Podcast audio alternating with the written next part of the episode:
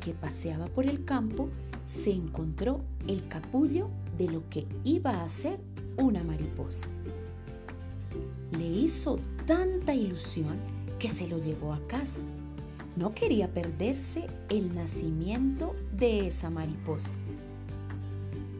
Pasaron los días y el hombre se percató de un pequeño orificio en el capullo y pensó, ya está, la mariposa saldrá enseguida.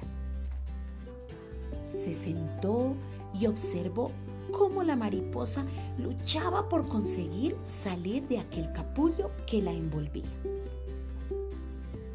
Le asombró al ver cómo forcejeaba sin descanso para poder pasar su cuerpo a través de ese pequeño agujero. Pero de repente, esa lucha parecía haber terminado. No se veía ningún intento por parte de la mariposa, como si hubiese desistido. Viendo esto, el hombre, con todo su buen hacer, decidió ayudar a la mariposa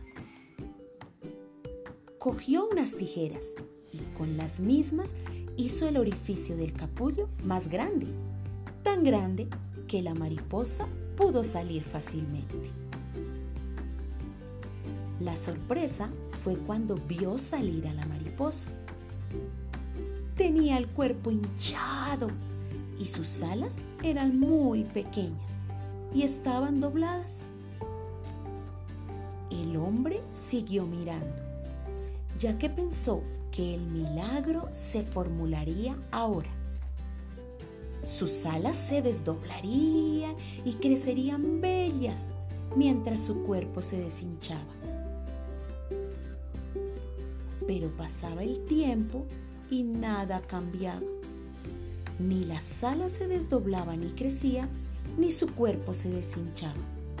Es más, la pobre mariposa solo era capaz de arrastrar su cuerpo haciendo círculos y nunca echarse a volar. Lo que, lo que el buen hombre nunca pudo entender fue que esa limitación, ese forcejeo de la mariposa para poder salir del capullo, realmente era la forma con la que la naturaleza hacía que se segregasen los fluidos necesarios para formar sus alas y que pudiese volar.